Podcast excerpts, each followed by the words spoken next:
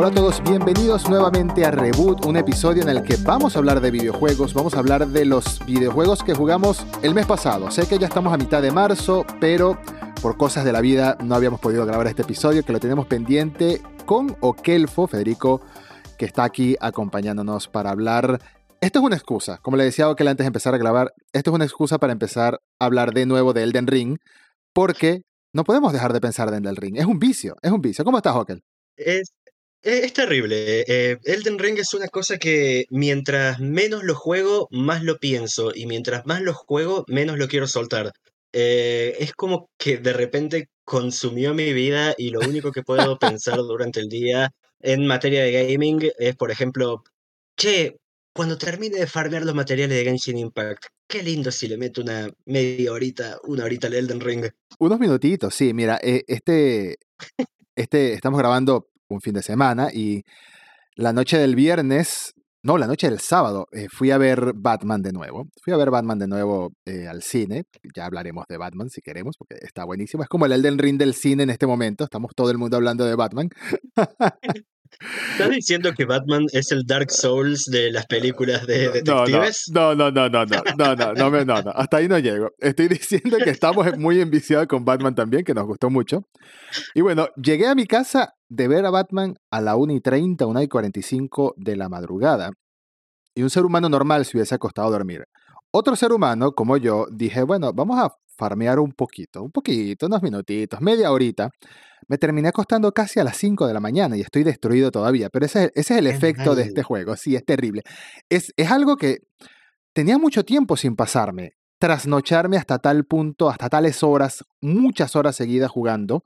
Tenía al menos un año, digo. Y eso que he disfrutado muchos juegos que han salido en los últimos años. He disfrutado, el año pasado jugué muchas cosas. Este año también vamos a hablar de Horizon Forbidden West. Lo he disfrutado mucho.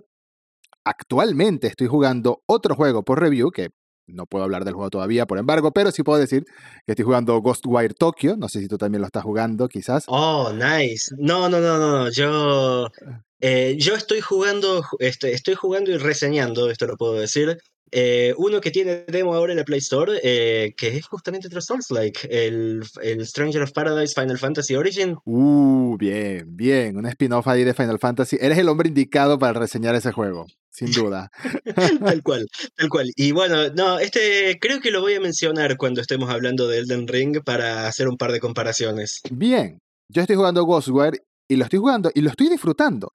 Pero cuando termino las sesiones de, de Ghostwire digo, bueno, un ratito de farmear Elden Ring, porque es que no puedo soltarlo. Se convirtió, como varios do- Souls me había pasado, pero este, por la masividad del juego y por tantas cosas que hay para hacer, se convirtió para mí en lo que fue en su momento Skyrim, que era un juego que yo estaba jugando otra cosa, pero siempre volvía a hacer algo. Siempre había un ratito para pasear, para descubrir, para explorar. Y Sí. ahora mismo estoy, cabe destacar que ya hablamos de nuestras primeras impresiones del Elden Ring en un em- episodio anterior, muy controlados en los spoilers. Aquí no sé qué spoiler se puede hacer de Elden Ring, pero vamos a hablar sin tapujos de lo que haya.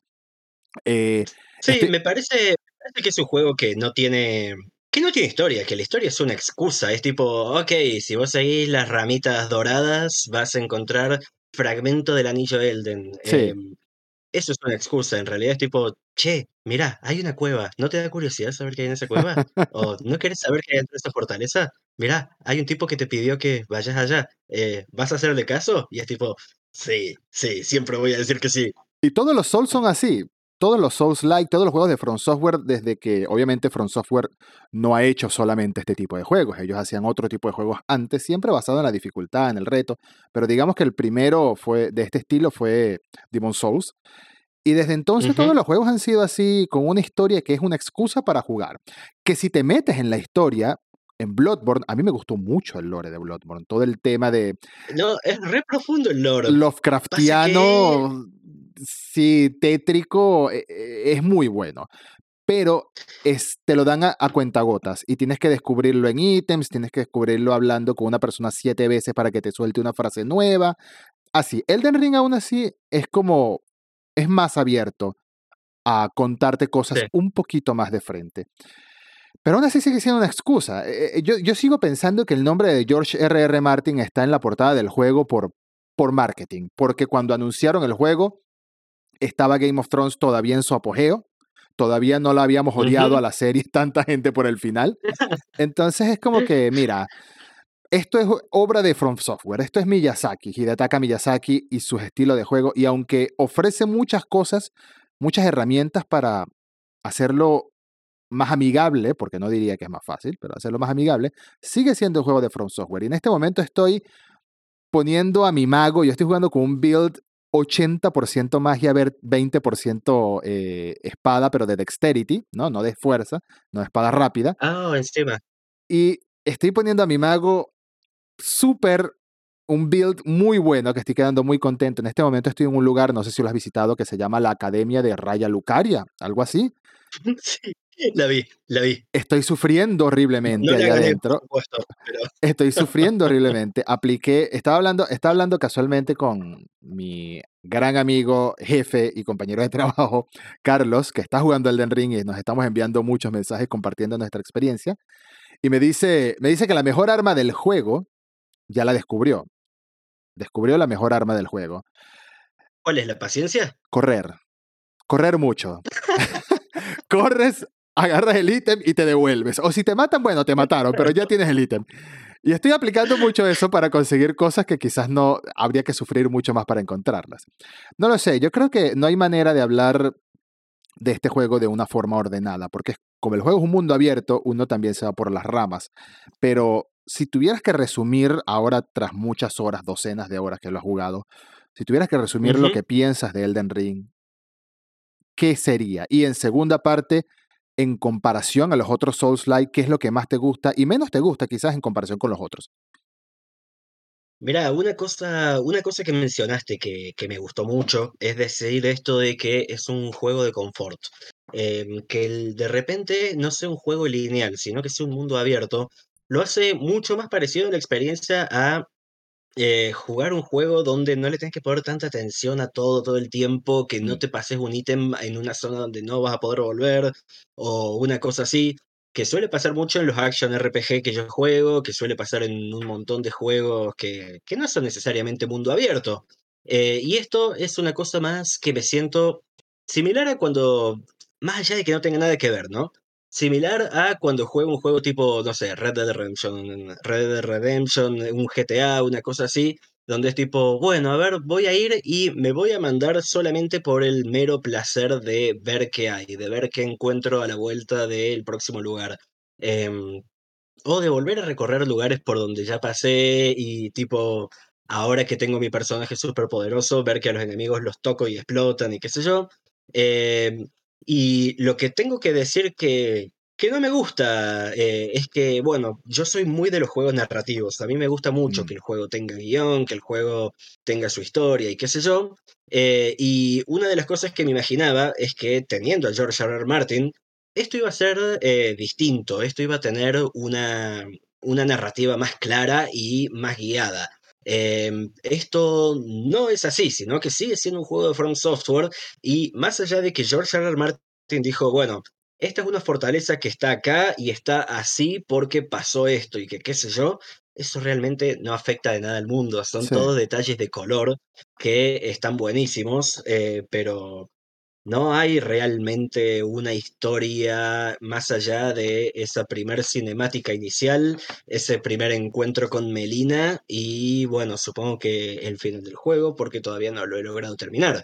mm, Em, y bueno, lo otro que tengo que decir es que producto del diseño, justamente, llevo una cantidad de horas, llevo eh, 50, 60 horas, una cosa así, y todavía no creo tener el final en puerta del juego, eh, pe- pero eso es simplemente porque a veces simplemente prendo y me dedico a, a ver qué encuentro, no me Sí, dedico a seguir el camino principal, sino a mirar y decir, uy, qué divertido. Eh, ponele pasé un tiempo descomunal tratando de encontrar las antorchas donde hay un caballo esquelético muerto en gigante el en un subterráneo. lugar de- subterráneo. Sí, sí, sí, sí, sí.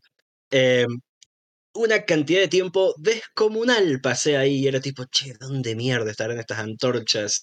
Y no sé, no tengo ninguna urgencia, no tengo ninguna urgencia por terminar el juego, eh, entonces es solamente, simplemente se siente bien porque, porque el sistema de juego es magnífico. Sí, estoy de acuerdo. Y mira, todos los años jugamos por placer o por hacer una review o por lo que sea. Jugamos muchos juegos que son de mundo abierto. Y son buenos juegos en gran parte. Red Dead Redemption, por ejemplo, que lo mencionaste, es un buen juego con, con sus fallos, con sus fallos.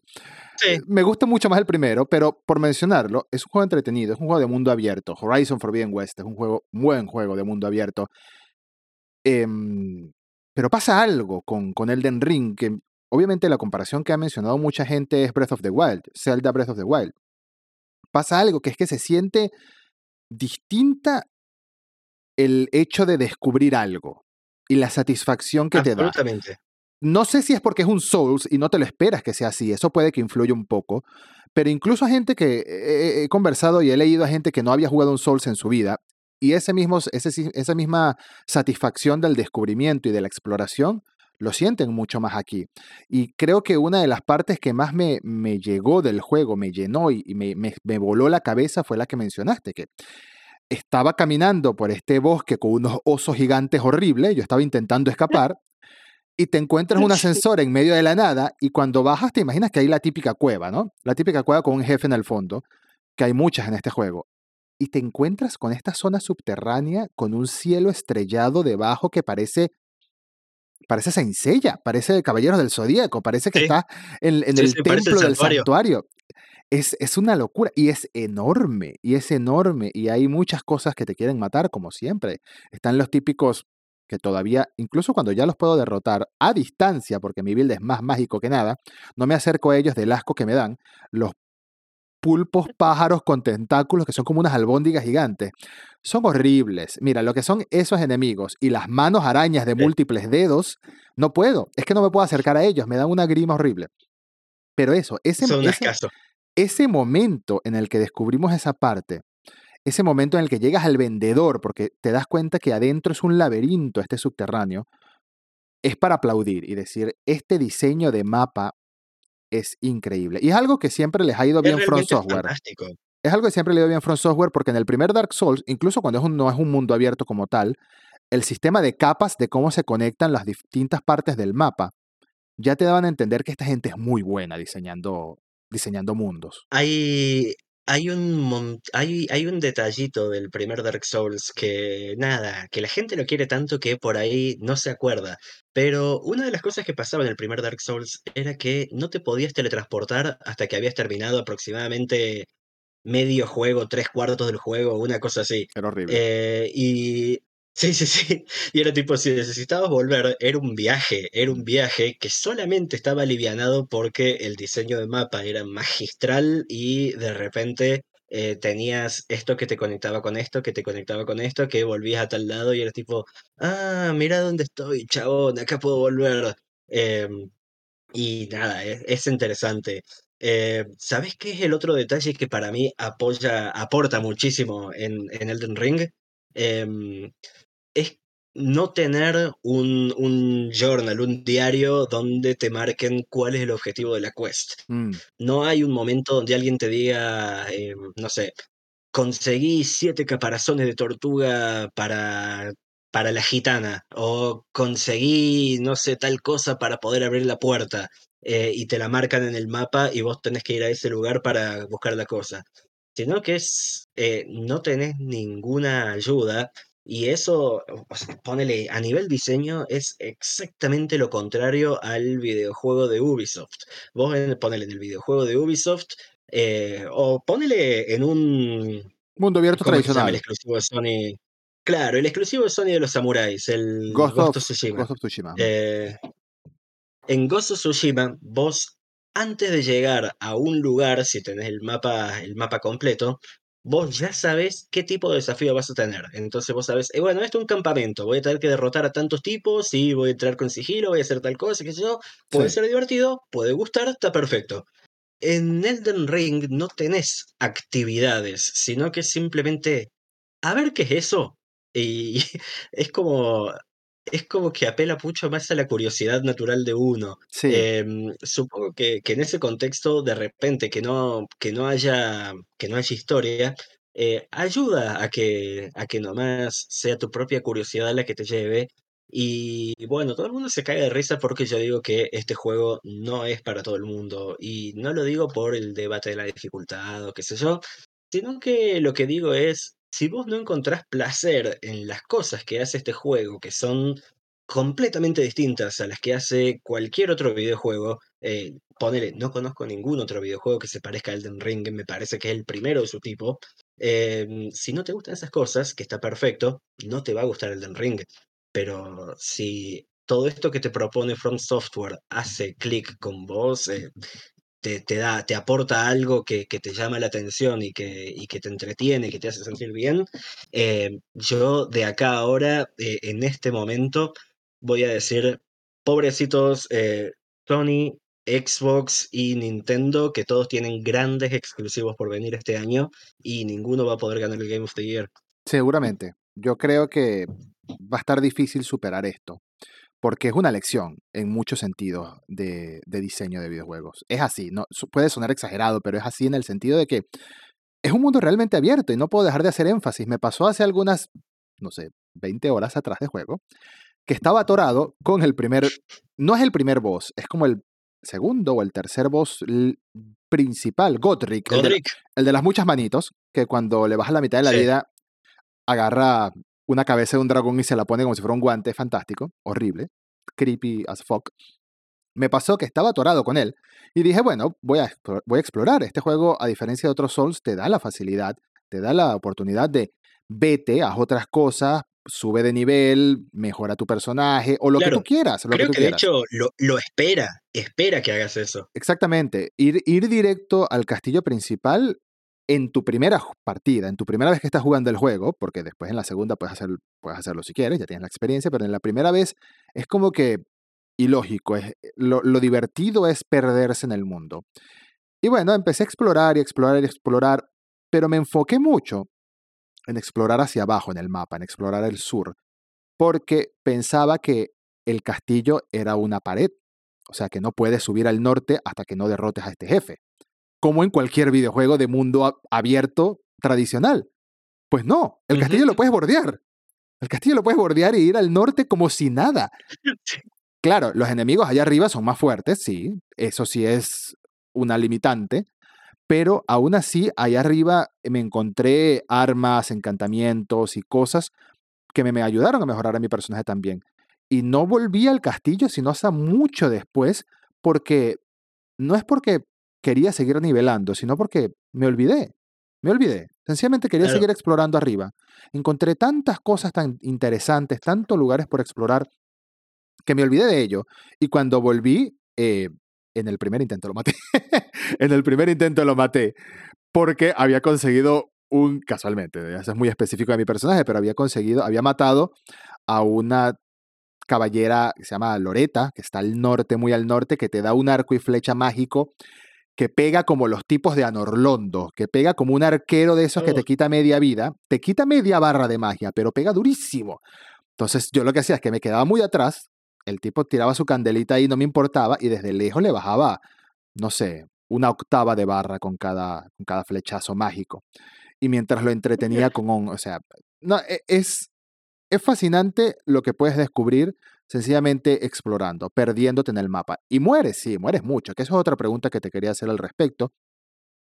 Hablemos de dificultad, pero no hablemos del modo fácil. O sea, no, mi pregunta no tiene nada que ver No, con la famosa polémica. Yo quiero centrarme en tu experiencia en el juego y que me digas, ¿cuán difícil te pareció? ¿Qué tan difícil en comparación Eh, con otros Souls? En comparación con otros Souls, te, te diría que este es donde más se nota la importancia del nivel. Y no te digo que te pongas a min-maxear builds y calcular stats y qué sé yo, Mm, pero una vez que encontrás tu estilo de juego, eh, está, está bueno apegarte a tu estilo de juego y está bueno poder saber que eh, si te encontrás un pico de dificultad, por ahí no es, que necesitas ir a otro lado y que eh, no es tu terquedad la que te va a salvar, sino que es eh, tener mejores números. Em, cuando tenés los números correctos, las batallas no son difíciles. Las batallas son difíciles cuando no estás preparado, nada más. Entonces, me parece que efectivamente este es el más difícil y el más fácil de los Souls Likes a la vez. Porque, por ejemplo, si vos empezás a jugar Bloodborne, te encontrás el primer boss y no le podés ganar, es tipo, ok, estás cagado, man. Eh, no hay nada que vayas a poder hacer salvo empezar a volver para atrás y tratar de ver si podés farmear lo suficiente para ver si te acomodas un poquito los niveles y estás con un personaje más preparado. Em, y después la única que te queda, mi negro, es jugar bien. De ahí sale el famoso el Get, Good.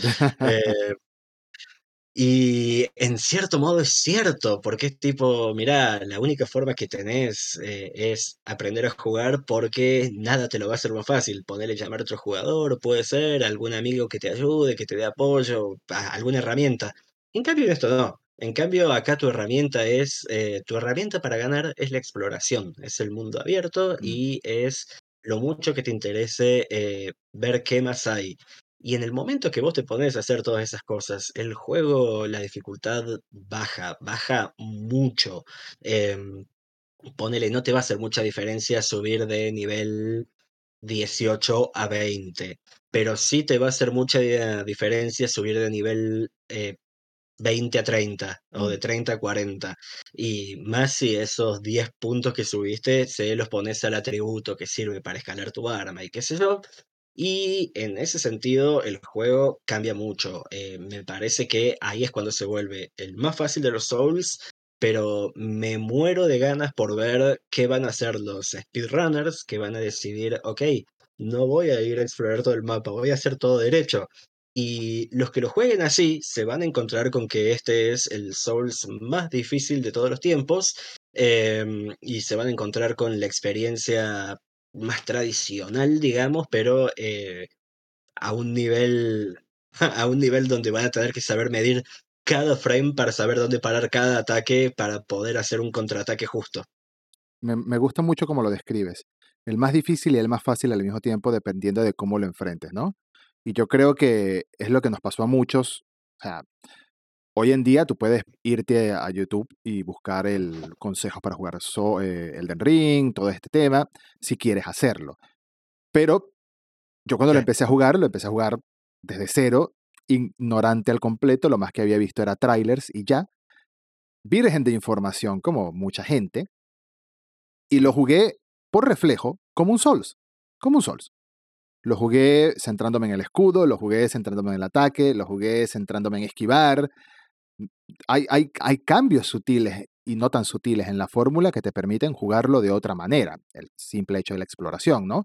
Yo me quedé frente al boss de la puerta del castillo a Martik, Mogrik, Magrik, no sé, el, el primero que te encuentras en el Sí. castillo, el que, el que está antes de poder entrar al primer castillo en, en esa parte del mapa.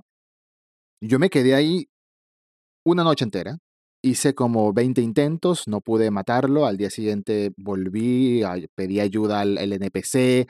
O sea, sentí que había llegado un obstáculo real porque todavía no había asimilado la idea de irme para otro lado. No fue después, no fue sino después de que matamos, creo que lo maté contigo casualmente, que estábamos jugando.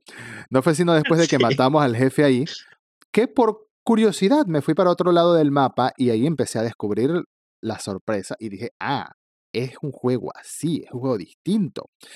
Y por eso, personalmente, para mí, para mí, el juego que me parece más difícil de todos los de FromSoft sigue siendo Sekiro, porque es un tema de reflejos. Aquí no hay nivel que valga, aquí no hay modificación que valga, no puedes pedir ayuda en Es el cierto. multijugador, pero entiendo que si llegas a este juego y te metes a, a, From- a, a Elden Ring y te metes por una parte del mapa donde no estás preparado, es que no tienes chance. En cambio, en Sekiro, en todos lados tienes chance. Solo tienes que mejorar tus reflejos y conocer los ataques del enemigo. Acá hay lugares donde, bueno, no sé, me pasó el otro día que me metí en una cueva eh, que estaba llena de cristales. Cristales que yo dije, perfecto, aquí voy a conseguir muchos materiales para subir de nivel mi arma. Y bajé y bajé y bajé y llegué al jefe de, de la cueva. Y era un jefe que se ve que está diseñado para enfrentarse a un tipo de arma en concreto, un arma tipo martillo, un arma tipo espada pesada, porque el jefe está hecho de cristal, su cuerpo es de cristal. Entonces yo le lanzaba rayitos con mi staff y le quitaba 10. 10 de vida, no le hacía nada. Entonces cambié la espada y le daba ataques de tipo slash, de tipo cortante, y no le hacía nada. Es un enemigo que tienes que pegarle, tienes que darle martillazos para romperle la coraza. Y bueno, afortunadamente era un enemigo muy lento y lo que hice fue gastarme todos los estus de magia que tenía hasta que le rompí una especie de escudo invisible, supongo, le quitas la coraza y llevaba como 15 minutos haciéndole ataques, 15 minutos quitándole de 10 en 10, pero llegó un momento que le rompí la coraza y bueno, ya se quedó afectado, ya podías afectarlo bien con tus ataques. Normalmente. normalmente. Pero eso fue una sorpresa. Yo cargaba como 15.000 almas arriba, runas, whatever, como se llamen las cosas para subir el nivel aquí, y estaba muy nervioso porque no quería morir, no quería morir, yo dije, no quiero morir aquí adentro.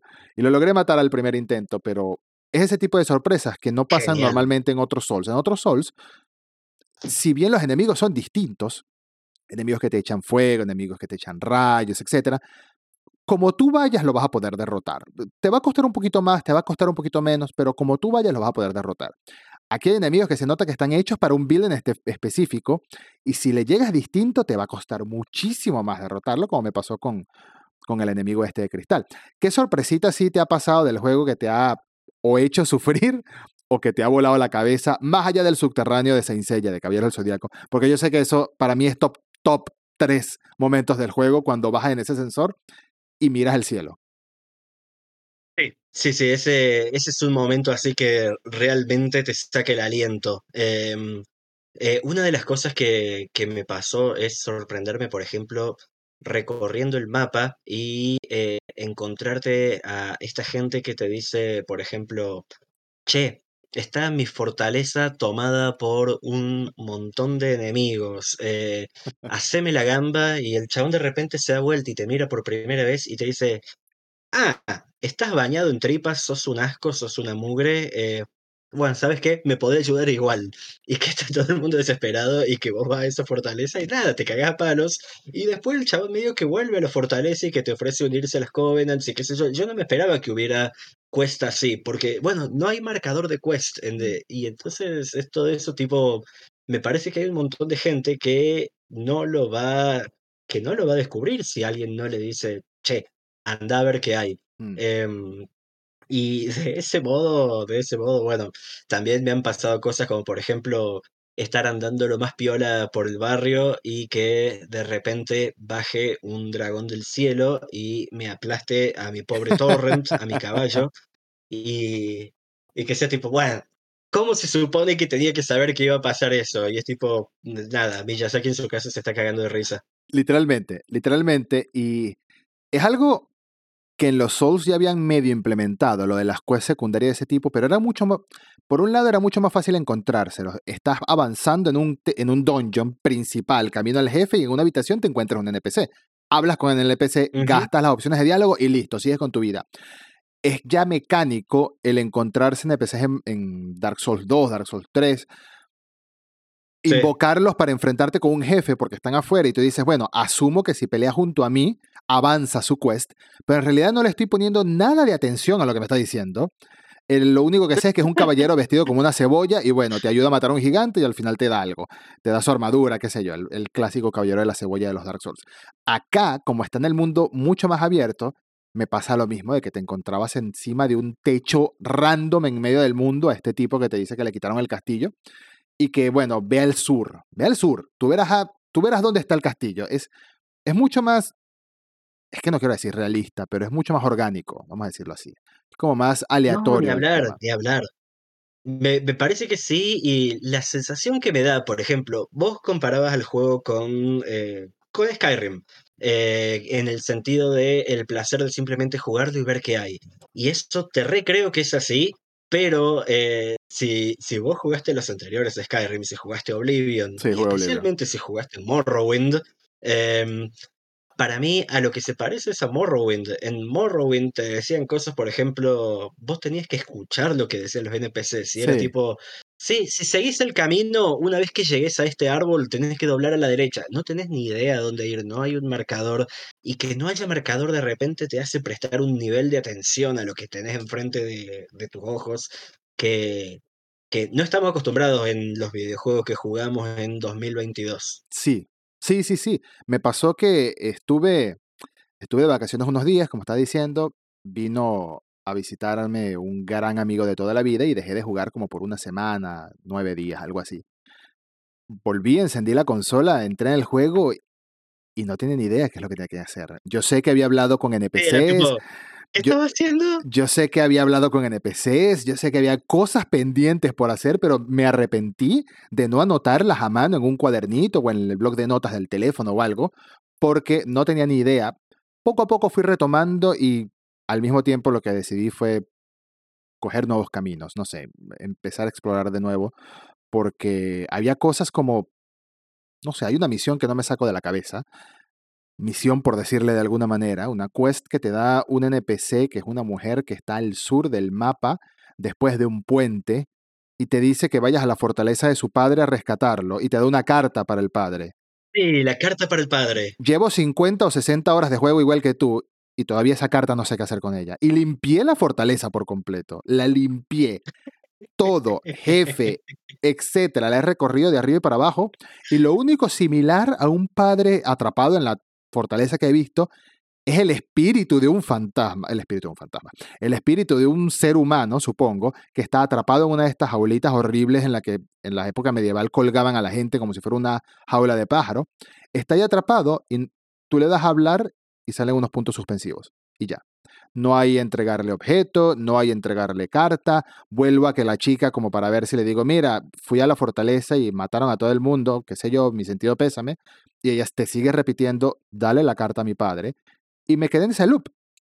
Y yo sé que a estas alturas de la vida, en el mes de marzo, cuando ya han pasado semanas desde que llegó el juego, Puedo entrar a YouTube y buscar la respuesta, pero me niego. Por alguna razón me niego. Yo quiero que esa respuesta llegue a mí como Miyazaki lo tiene planeado, como Miyazaki piensa. ¿Y cómo es como Miyazaki piensa? Bueno, siempre recuerdo que Miyazaki dice que lo que a él le gusta, una de las cosas más especiales que él diseñó o que se le ocurrieron, no voy a decir inventó porque eso existe de toda la vida, que se le ocurrieron implementar en sus juegos, incluso en la época del Internet, de las redes sociales, de YouTube, de los foros, de todo, es la conversación de boca en boca. Por eso es tan difícil comunicarse con otros jugadores en el juego, con los mensajitos estos que están escritos horrible o con los gestos. La idea es que conversemos persona a persona, en foros incluso, que compartamos datos. Eso él lo incentiva mucho. Y mi idea es que algún amigo, que seas tú, que sea Carlos, que sea no sé, otros amigos que están jugando el juego, me digan, sabes que encontré la respuesta a la bendita carta, tienes que ir a tal árbol y eh, a las 12 de la noche va a aparecer un caballero negro que va a terminar siendo el papá que se volvió villano, algo así. Que me lo digan de boca en boca y que me vuele la cabeza en el momento que me lo digan y que me vuelva a volar la cabeza en el momento que lo descubra en el juego. Porque para mí eso es gran parte de la experiencia de los Souls. Descubrirlo con gente que yo conozco. Ni hablar, ni hablar. Eh, a mí la, la sensación que me da de todo, de todo eso, la, la, la cosa que yo extraño ponerle, y mira la comparación que voy a hacer, porque a nivel jugabilidad nada que ver, Ajá. pero eh, el dragón que uno está tratando de atrapar de nuevo es el que uno busca, o el que uno tenía cuando jugaba, por ejemplo, eh, Monkey Island. Y era tipo, ok, ¿cómo llego a la casa que está detrás del, del, lago este. Y tenés que usar el pollo con polea sobre el cable. Y cuando un amigo me dijo eso fue tipo, ¿cómo mierda voy a para saber eso, boludo? ¿Qué me estás cargando? ¿Cómo me iba a dar cuenta de eso? Y no, efectivamente, va Guybrush, se cuela con el pollo con polea y pasa. Eh, está bien, es un juego de aventura. Esto es, bueno, también un juego de aventura, pero es un juego de acción-aventura. Em, y me, me, me gusta, me gusta esto mismo de que estás diciendo. Eh, ojalá haya más juegos que sean no necesariamente dependientes de tu habilidad, sino dependientes de tu ingenio, de tipo, ok, existen todas estas herramientas en el mundo y los bosses en realidad no son tanto una cuestión de habilidad, sino que son un puzzle. Mm. ¿Cómo va a taclear este puzzle? Por ejemplo, lo que vos decías del dragón acorazado ese. Em, ¿Qué tenés para resolver esta situación que te presenta el juego? Y bueno, tengo este martillo y tengo un build de strength. Listo, ahí voy. Exactamente, exactamente. Yo creo que una de las primeras veces que recuerdo al menos que disfruté esta sensación de descubrimiento junto con amigos fue casualmente con este amigo que vino a visitarme, con Fernando, cuando jugábamos, teníamos 11 años de edad, 10, no sé, no me acuerdo, Mayoras Mask, y estábamos obsesionados con conseguir todas las máscaras. Las máscaras randoms. Las máscaras del pueblo, que tiene que ser a una hora en específico, en la noche pasa el cartero por la ruta tal el primer día, Sí. el segundo día tienes que entregarle la leche al lechero. Uy, Es un tema tan complejo que me volaba la cabeza y estábamos obsesionados. En ese entonces no había, bueno, sí existía Google, pero no era, no era lo que es hoy, no había YouTube, no había nada de esto, era descubrir, compartir en secundaria o preguntarle a otra gente que lo esté jugando, preguntar en la tienda de videojuegos, comprarte la bendita revista Club Nintendo, a ver si estaba la respuesta ahí, porque no sabía si iba a estar la respuesta. Era, era un proceso, ¿me entiendes? Tú, te, tú juegas hoy Absolutamente. Mask y te lo pasas en 20 horas, pero en ese entonces tarda, a mí, yo tardé meses en completar cosas porque era poquito a poco y era mágico. Y yo creo que si esa es la sensación, ese es la, el propósito de Miyazaki con, este, con estos temas, me parece genial y muy nostálgico. Yo sé que la respuesta está en YouTube y sé que él mismo busca que busquemos, valga la redundancia, en YouTube, en Google, en foros, en otra gente que comparta su conocimiento, que comparta su hallazgo. Pero personalmente ya, ya reseñé el juego, ya lo he jugado bastante, ahora lo que me queda es jugarlo por placer. Y yo quiero que todos estos hallazgos. Todos estos hallazgos vengan de gente específicamente que yo conozco. Eso es una limitante que yo me puse. Así que, Okelfo, cuando descubras lo de la carta, por favor, me dices.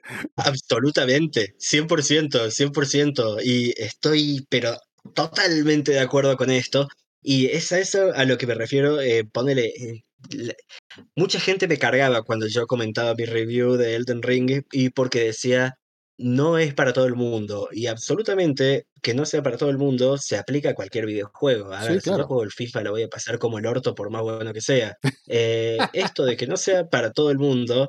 em, a lo que me refiero específicamente es tipo, eh, mirá mi negro, incluso si te gustan los Souls, e incluso si te gustan los juegos de acción, e incluso si te gustan los juegos de mundo abierto, este juego capaz que no sea para vos. Eh, este juego me parece que al proponer algo nuevo, eh, está efectivamente, o, algo, no sé si nuevo, algo que te lo tenés que tomar distinto, cuanto menos a cualquier otro videojuego que esté en el mercado en este momento.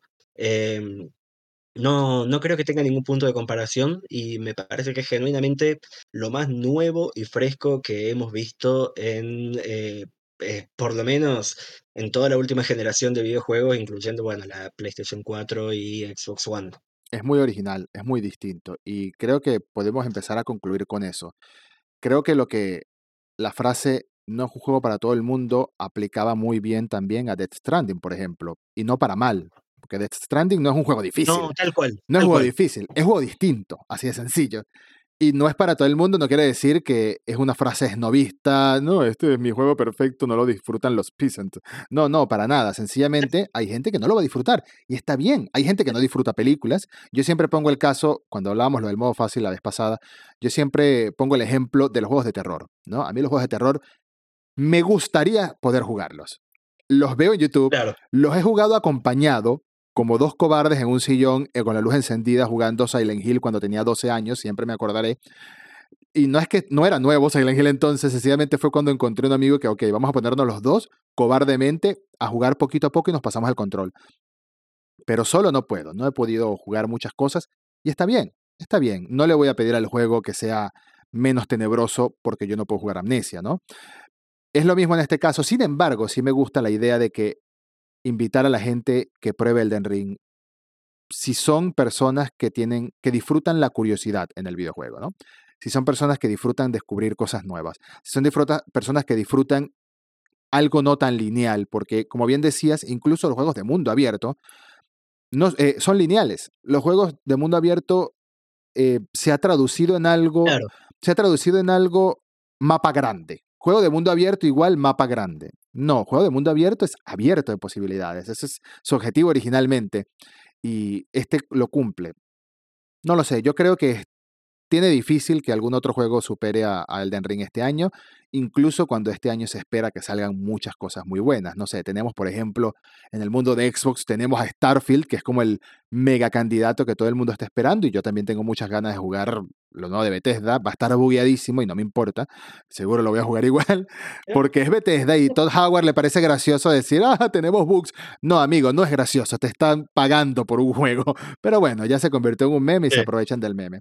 Y en Sony tenemos la posible llegada de, de God of War Ragnarok, ya tuvimos Horizon Forbidden West, que a continuación vamos a hablar unos 10 minuticos de Horizon para cerrar este episodio que, como digo, era una excusa para volver a hablar de Elden Ring.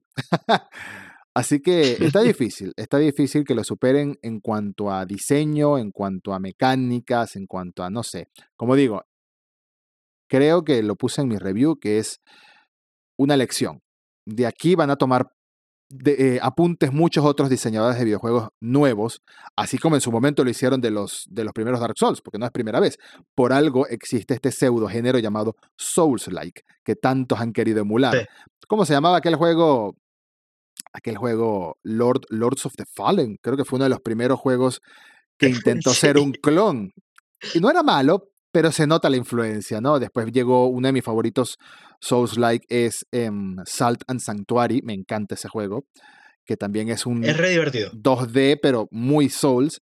Entonces ya, ya revolucionaron en su momento a, los géneros y, lo van a seguir haciendo. Yo espero, y, no le daría el mérito completo al Den Ring, yo creo que Breath of the Wild también tiene mucho mérito en este tema de los mundos abiertos reales, pero espero ver más juegos así. Sí, absolutamente. Espero ver más juegos así. Eh, me parece que me parece que Breath of the Wild definitivamente aportó lo suyo. Bueno, fue juego del año en su momento, así que no podemos hablar de que el juego esté subvalorado, qué sé yo.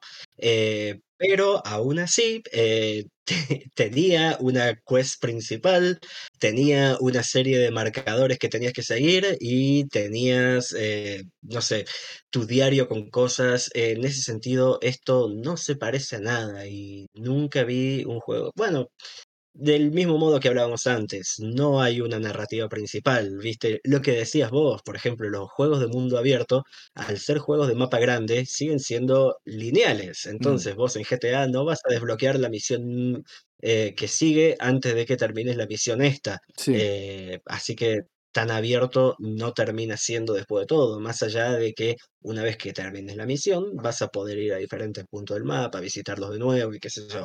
Em, no sé, me parece súper original y estoy completamente de acuerdo con lo que decís vos. Ojalá mucha gente más se anime a, em, a motivar al jugador de modos que no sean el típico de venir por acá porque te voy a dar más historia o te voy a dar eh, más no sé, currency para hacer una microtransacción. o te voy, alguna, alguna cosa así de, pava. Sino que el progreso sea meramente guiado por eh, qué, qué loco esto. Me parece muy puro, muy genuino y muy de que From Software realmente confía en el mundo que creó. Eh, le parece que su propio mundo es lo suficientemente atractivo como para que el jugador lo explore y bueno, conmigo lo logró. Eh, entonces, entonces se siente simplemente muy bien. Sí, sí, la clave, la clave es esa, es no necesariamente, hay juegos que lo hacen, pero no necesariamente ofrecerte todas las herramientas para jugar, para, para completar, si se puede decir, el juego, para enfrentarte al juego, sino ofrecerte todas las puertas por las que puedes pasar para encontrar esas herramientas a medida de que vas explorando. Y es muy linda la sensación de ver, eso, por eso te digo que me pasaba mucho con Skyrim, de ver a la distancia algo y decir, voy para allá, y cuando vas es significativo. Hay algo importante, hay algo interesante, hay un, un achievement ahí y hay la sensación de descubrimiento. Y sí, quiero, quiero quiero que Elder Scrolls 6 sea así. Voy a finalizar con esa frase. Quiero que Elder Scrolls 6, que lo vamos a jugar aproximadamente en el año 2037, calculo, quiero que sea así. Eso fue nuestra opinión ya final, entre comillas, porque seguro cuando hagamos habla, al, cuando hablemos del GOTI al final del año vamos a volver a hablar del, del Ring seguramente. seguro, seguro. ¿Qué, ¿Qué opinas? Vamos a dedicarle unos 10 minuticos a otro gran juego que llegó en febrero también, porque lo he disfrutado mucho. Me parece que al mismo tiempo que Elden Ring cumple y me tiene una sensación de evolución en, su propio género, creo que Horizon Forbidden West también me dejó como un, un muy buen sabor de boca en cuanto a lo que es una secuela. Creo que toma las bases de Horizon Zero Dawn y en todos los aspectos escala un poquito más o mucho más. Y eso me gustó, de verdad, creo que, no sé si va a ser el GOTI, pero va a estar ahí en el top 10 del año 100% seguro este, esta gran secuela. 100%.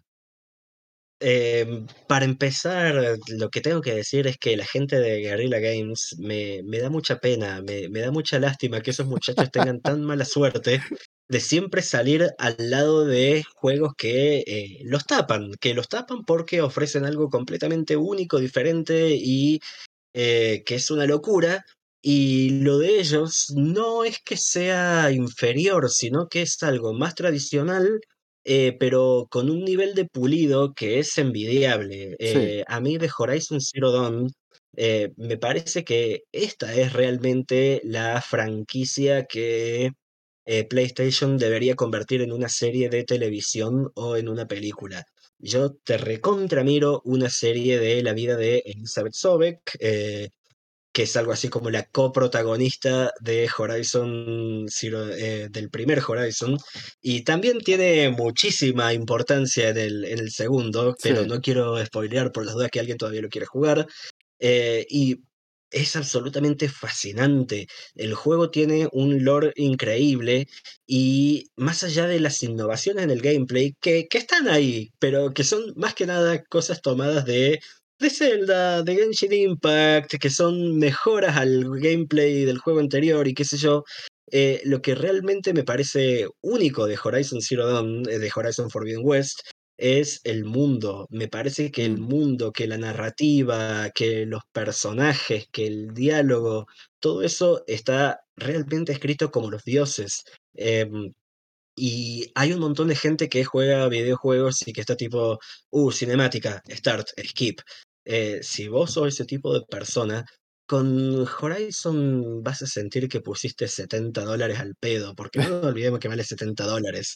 Eh, pero eh, del momento que todas estas cosas te hacen sentir algo y que vos te dejas llevar por una narrativa y que te metes en la temática del juego y que te imaginas, ok, ¿cómo reaccionaría eh, esta, esta científica del pasado está teniendo que aguantarse a Elon Musk o a toda esta gente que es prácticamente los boludos de Don't Look Up, eh, tratando de explicarle que no, que ella no es tan inteligente, cuando vos sabes que sí, que tiene razón, porque vos ves el mundo rodeado de dinosaurios robots, así que sabes que Sobek tenía razón y que los demás eran unos pelotudos todos.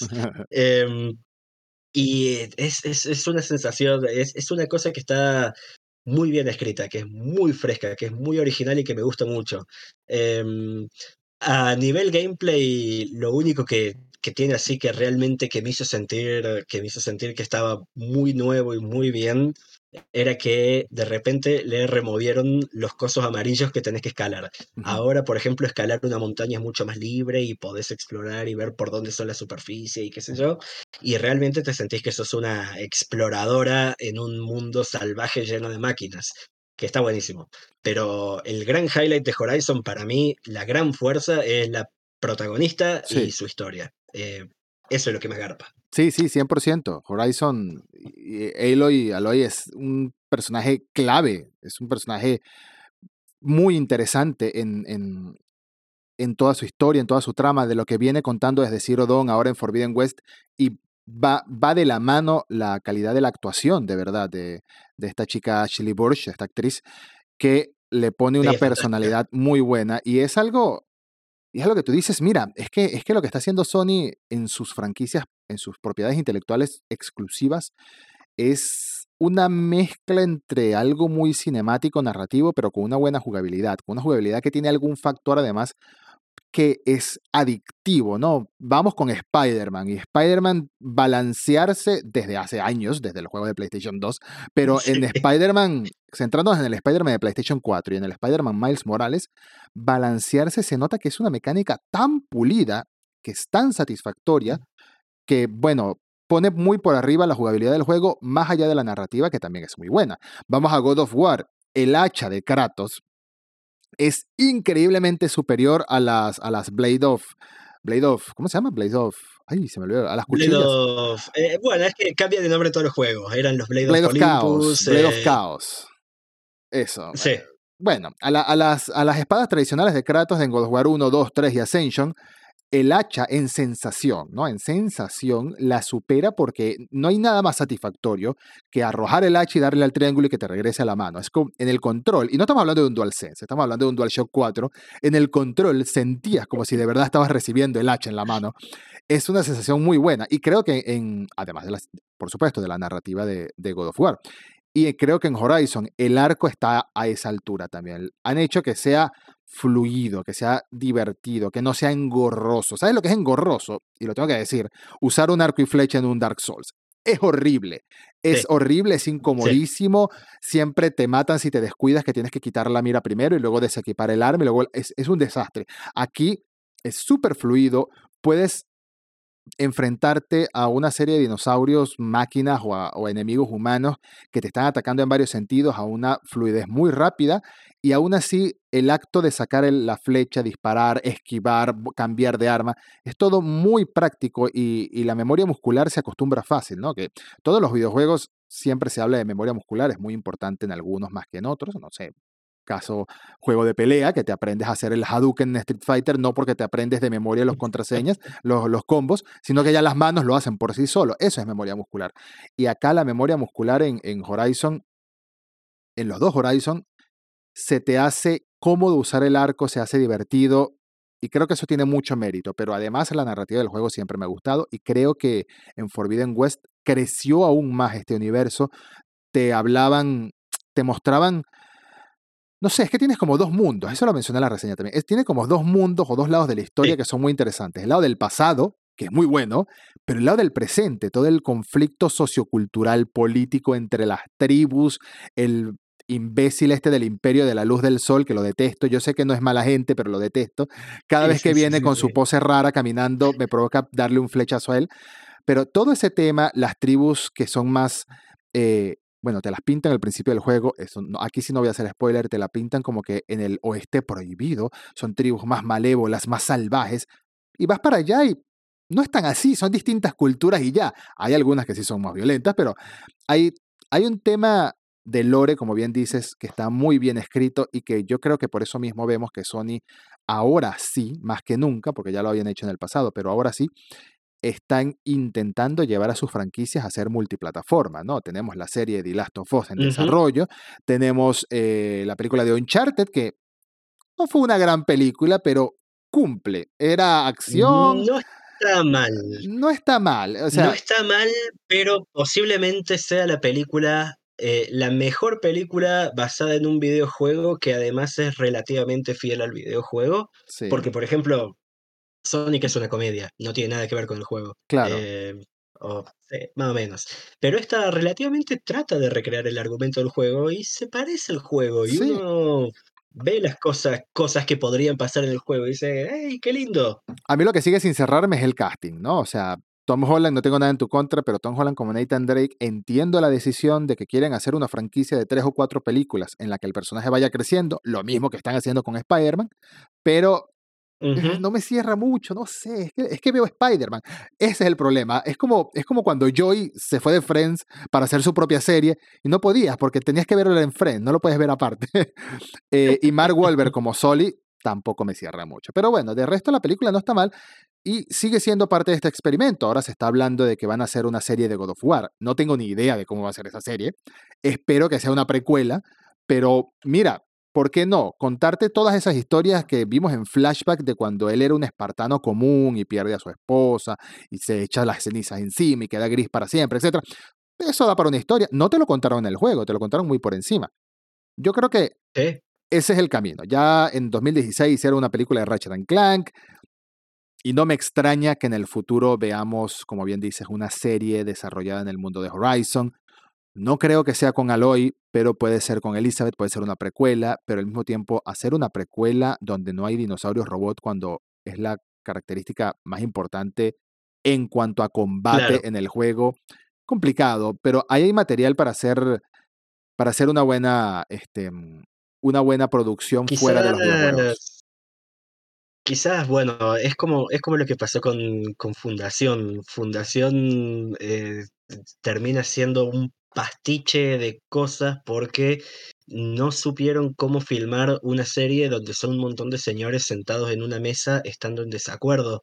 Em, entonces, bueno, le metieron naves espaciales, le metieron cualquier cosa, porque nada, les pareció que la serie era aburrida, no tenían confianza en el material base y qué sé yo. Y no sé cómo sería, cómo sería Horizon sin dinosaurios. Em, una serie, la serie de Elizabeth Sobek. Yo te la remiro, pero porque estoy refanatizado con este, con este mundo y me, me gusta mucho cómo está escrito desde el aspecto literario, tipo, me gusta leer los ítems, me gusta escuchar las conversaciones que encontrás. Y en Horizon encuentro la magia esa. Eh, todo lo demás que vos decís, tenés absolutamente razón. Es súper competente, está súper bien, no tiene nada de malo y es recontra divertido. Pero el verdadero placer que yo le encuentro a Horizon es el mundo, es el lore, mm. es la narrativa. Y eso lo viene haciendo muy bien PlayStation en el 90% de los exclusivos que lanza. Sí, y, este, eh. ese es su gran valor, estar explorando este mundo, escuchando una historia, metiéndote más de lleno en esta historia y al mismo tiempo viendo los escenarios que son increíbles. Ya en Zero Dawn eran oh, increíbles y acá es un salto al punto que me, me cuesta entender cómo lograron meterlo que en una PlayStation 4 base, la original, la del 2013, funcione y, no se cuelgue y no sé, se vea, se vea bien. Le quitan, le quitan reflejos, le quitan sombras, le quitan distancia de la vista, pero se ve. Todo el pasto, todo es. Es un logro técnico también este juego. Y yo creo que ese es uno de los potenciales de Sony. Tienen, tienen.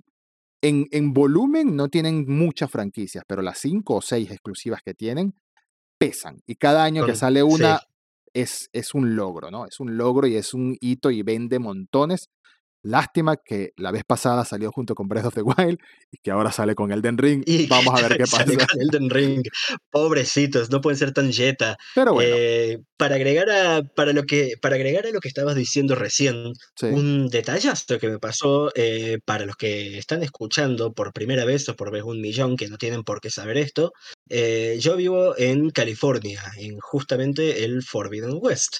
Em, una de una de las cosas que me pasó en el juego es que hay una porción grande del juego que toma lugar en lo que sería San Francisco.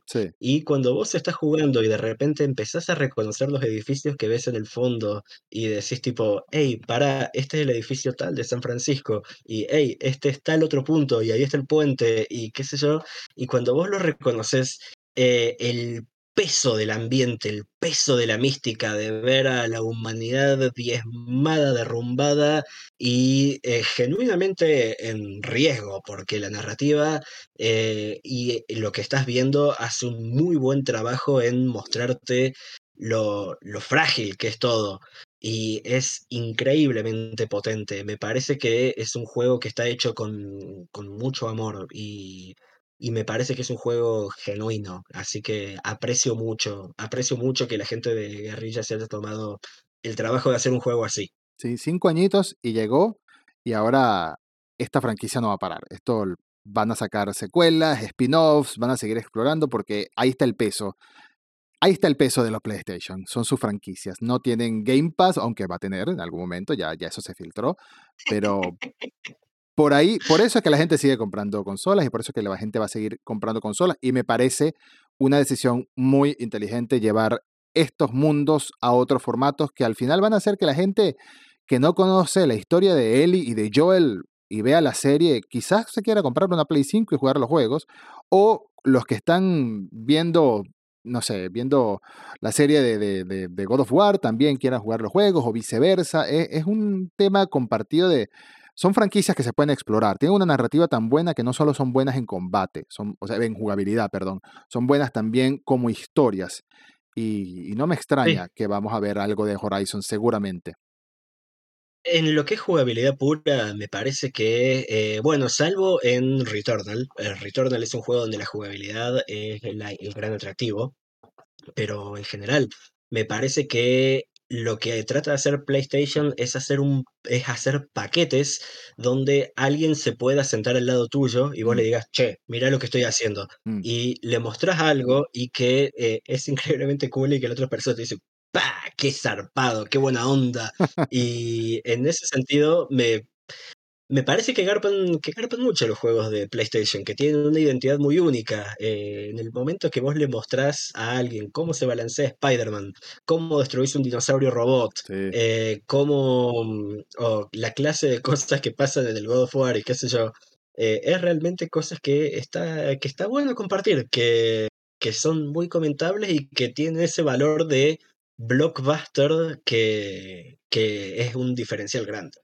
Así es. Tenemos ya, hemos hablado bastante, ya hemos hablado bastante de Elden Ring, hemos hablado bastante de Horizon. Eh, son juegos que hay, que hay que probar, son buenos juegos que llegaron. Febrero nos dejó esos grandes juegos, entre otros, pero esos dos son los que más destacan. Y marzo, bueno, marzo viene con fuercita también, viene, em, por supuesto, Ghostwire Tokyo, un exclusivo de PlayStation hecho por Bethesda, que ahora es propiedad de Xbox, lo cual me encanta, me, me fascina, me vuela la cabeza eso, nadie se imaginaba eso. Me comentaste que estaba jugando el spin-off de la saga Final Fantasy, que es como medio Souls-like, que Sí, em, eso, sí. Stranger of Paradise, ¿no? Stranger of Paradise. En este momento está el demo disponible en la PlayStation Store y creo que en Xbox también, no estoy seguro. Eh, lo tendré que chequear, eh, así que perdón si me estoy equivocando. Bien. Pero mm, Stranger of Paradise es un juego de acción y me parece, y es un Souls-like técnicamente. Lo único que es un Souls-like con niveles, o sea, es completamente lo opuesto a, eh, a Elden Ring. Eh, y es bien tradicional. Es más, si jugaste Nioh, sabes exactamente cómo es este juego. Uh, bien. Em, donde, claro, claro.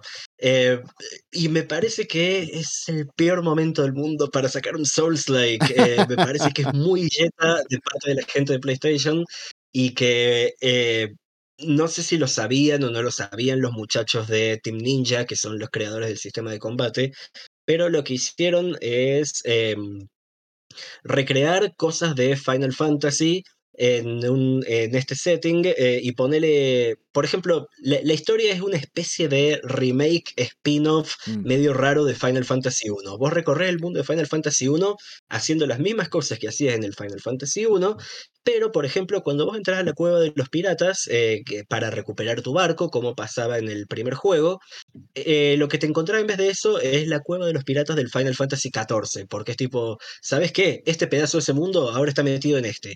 Entonces, si sos fanático de Final Fantasy en general y sabes ver esos detalles, hay algo para vos en este juego, pero fuera de eso, la verdad que es un juego que técnicamente eh, eh, es competente, está bien, pero uno se pregunta, ¿por qué estoy jugando esto y no Elden Ring? Mal Y es timing. tipo, la Eh, respuesta es, claro, la respuesta es porque sos fanático de Final Fantasy. sí. Si no sos fanático de Final Fantasy, no tienes ningún motivo. Mal timing. Bueno, pero ahí, ahí ya se hablará bastante de, de este y de Ghostwire y de otros que lleguen en marzo. También llega, eh, llegó ya a estas alturas eh, Dawn of Ragnarok, que es la expansión independiente de Assassin's Creed Odyssey, que lo estuve jugando. No está nada mal si te gusta Assassin's Creed.